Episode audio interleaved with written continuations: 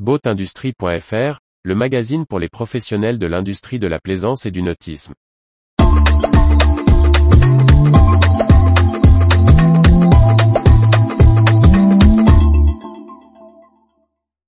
La Ciotat, MB92 va investir sur 20 ans pour le refit dans la grande forme. Par Briag Merlet. Le chantier MB92 La Ciotat a obtenu l'attribution de la concession de la grande forme du port méditerranéen. Il annonce en conséquence une série d'investissements dans l'emploi et les infrastructures pour le refit et la grande plaisance dans la ville des Bouches-du-Rhône. Le paysage de la grande plaisance à la Ciotat a connu des turbulences dans les dernières années après l'éviction d'acteurs locaux historiques, au profit du chantier Lursen puis Blum plus Vos, et enfin l'arrivée du catalan MB 92.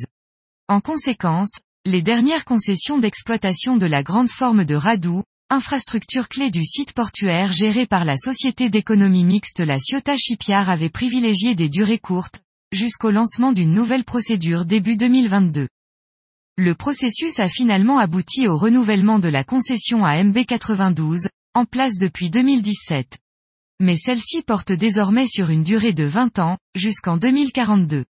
Le chantier barcelonais obtient, pour son site de la Ciotat, l'exploitation de la grande forme de radoux et d'espaces attenants, dont la nef couverte C et la moitié de la nef B, ainsi que des espaces de terre-plein. La totalité représente une surface de 38 000 mètres carrés. L'entreprise espagnole a présenté avec sa candidature un plan d'investissement de 20 millions d'euros sur 20 ans.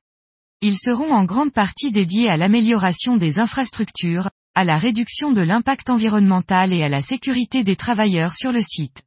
Ils viennent s'ajouter aux 45 millions d'euros déjà investis notamment dans l'ascenseur à bateau de 4300 tonnes qui doit entrer en service en septembre 2022.